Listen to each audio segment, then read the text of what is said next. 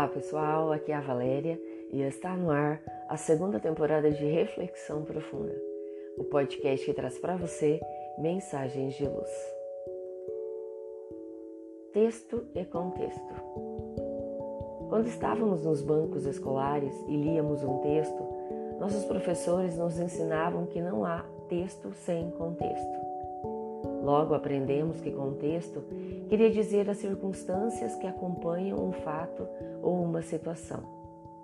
Assim, deveríamos conhecer o contexto no qual aquele texto fora produzido para que pudéssemos compreendê-lo melhor. E com certeza, buscar compreender o contexto esclarece e enriquece o entendimento do que se lê. Toda pessoa que escreve algo tem seus valores pessoais e está inserido em um momento histórico. São esses elementos que transbordam para o texto produzido. Por isso, quando lemos algo, é importante conhecer em que período histórico ele foi produzido, quem foi seu autor, que ideias defendia. Dessa forma, o texto se ampliará e ganhará novos entendimentos, permitindo-nos uma compreensão mais nítida e completa do seu conteúdo. Se pensarmos nas parábolas de Jesus, vamos entender a importância da análise da relação entre o texto e o contexto, para uma interpretação adequada dos ensinos que elas contêm.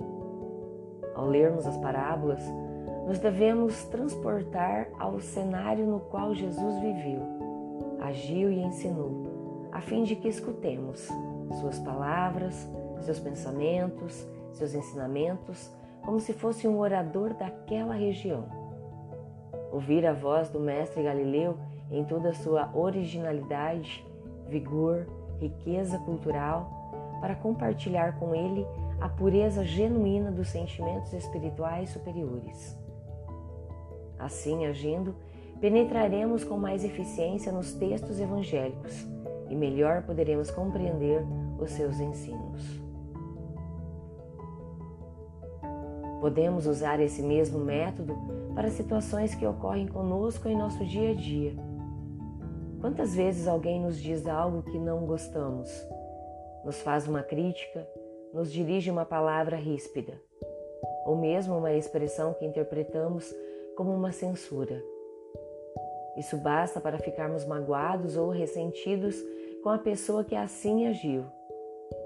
Nossas ocasiões podemos nos fazer algumas perguntas. Qual a situação emocional que essa pessoa está vivendo?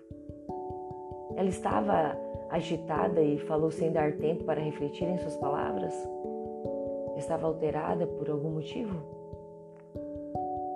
Se procuramos entender as circunstâncias em que tais palavras foram ditas, poderemos compreender o contexto e então evitar mágoas e ressentimentos. Podemos também fazer perguntas a nós mesmos para analisarmos como estávamos naquele momento.